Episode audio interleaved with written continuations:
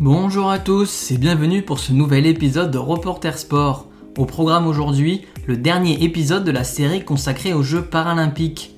Depuis moins d'une semaine maintenant, vous pouvez suivre les épreuves de Tokyo à la télévision et moi je vais vous présenter Elodie Laurandi, nageuse handisport. C'est parti.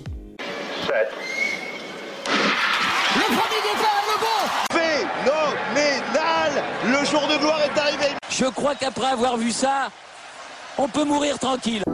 Reporter Sport, le podcast qui vous fait revivre les plus grands exploits sportifs français. Alors, Elodie Laurandi est née avec une maladie orpheline qui paralyse un nerf de sa jambe gauche du genou à la cheville. Mais elle a quand même commencé la natation jeune chez les valides avant de se tourner vers le handisport où elle a remporté plusieurs médailles paralympiques. Mais avant de revenir sur sa carrière, quelques explications sur la natation aux Jeux paralympiques. Tiens, en fait, Jamie, je me pose une question. La natation est présente depuis les premiers Jeux paralympiques à Rome en 1960 avec 148 épreuves. Ce sont essentiellement les mêmes qu'aux Jeux olympiques, mais divisées en catégories d'handicap, comme on l'a vu pour l'athlétisme par exemple.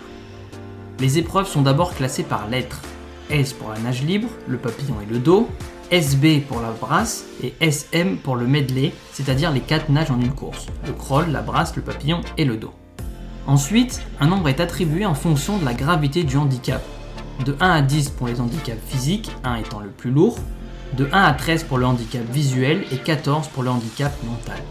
A savoir que pour les sportifs malvoyants, ils peuvent se faire aider par un assistant lors de la course avec une touche à la tête grâce à une perche lorsqu'ils arrivent près du bord. Mais l'objectif reste le même, être le plus rapide pour remporter la course. En ce qui concerne notre française, elle concourt dans la catégorie 10, c'est-à-dire légère faiblesse aux jambes, et c'est à Londres en 2012 qu'elle a connu la gloire. Sur le 50 et 100 mètres papillon, elle finit troisième à chaque fois et récupère ainsi deux médailles de bronze. Sur le 100 mètres nage libre, elle devient vice-championne paralympique, mais c'est sur la distance du 400 mètres qu'elle monte sur la plus haute marche du podium et gagne ainsi sa première médaille d'or. En une Olympiade, elle a remporté 4 médailles, soit plus de la moitié de son total en 3 participations. Car en 2008 à Pékin, elle était repartie avec une médaille d'argent sur le 200 mètres 4 nage et en 2016 à Rio, elle avait gagné 2 médailles de bronze sur le 100 et 400 mètres.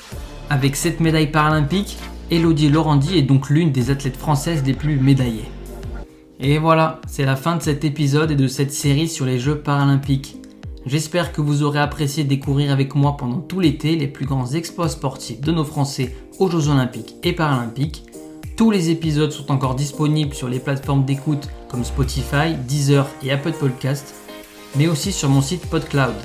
Il n'y aura pas de podcast en septembre, mais je vous donne rendez-vous dès le premier lundi d'octobre pour plus d'aventures. C'est tout pour moi.